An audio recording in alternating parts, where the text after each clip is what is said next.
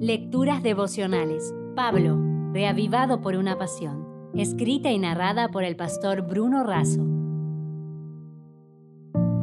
Hoy es 25 de agosto. El poder del amor. En Colosenses 2.1 leemos, Quiero pues que sepáis cuán grande lucha sostengo por vosotros, los que están en la Odisea, y por todos los que nunca han visto mi rostro. En el capítulo 2 de Colosenses, el apóstol Pablo hace una seria advertencia. Cuidado que alguien los engañe con argumentos falsos y persuasivos de falsos maestros. ¿Y qué engaños serían estos?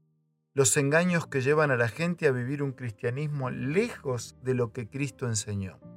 Jesucristo debe ser el patrón según el cual los colosenses deben andar. Él es la raíz de donde deben extraer la savia y la nutrición.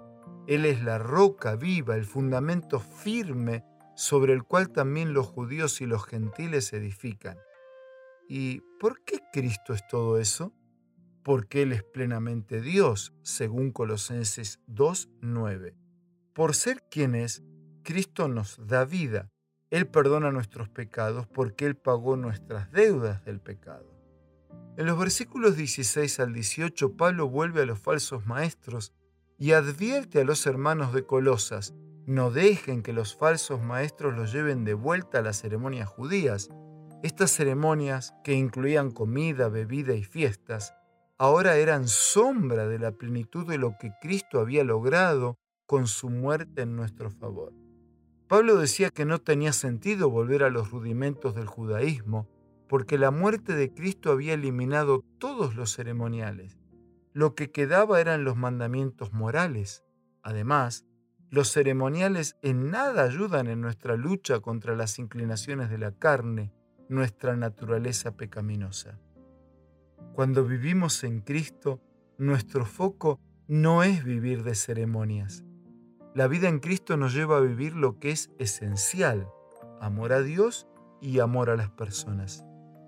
Se cuenta que Napoleón se encontraba mirando hacia el mar mientras estaba cautivo en Santa Elena, donde murió en 1821.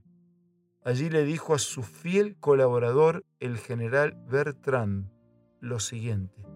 Jesucristo no es hombre. Su nacimiento, la historia de su vida, la profundidad de su doctrina, su evangelio, su imperio, su marcha a través de los siglos, todo esto es una maravilla, un misterio inexplicable. Alejandro, César, Carlomagno y yo fundamos imperios basados en la fuerza y el poder. Solo Jesucristo fundó un imperio basado en el amor y millones de personas estarían dispuestas a dar la vida por él. Napoleón tenía razón. Mientras los demás se movían por el amor al poder, Jesucristo se movió por el poder del amor.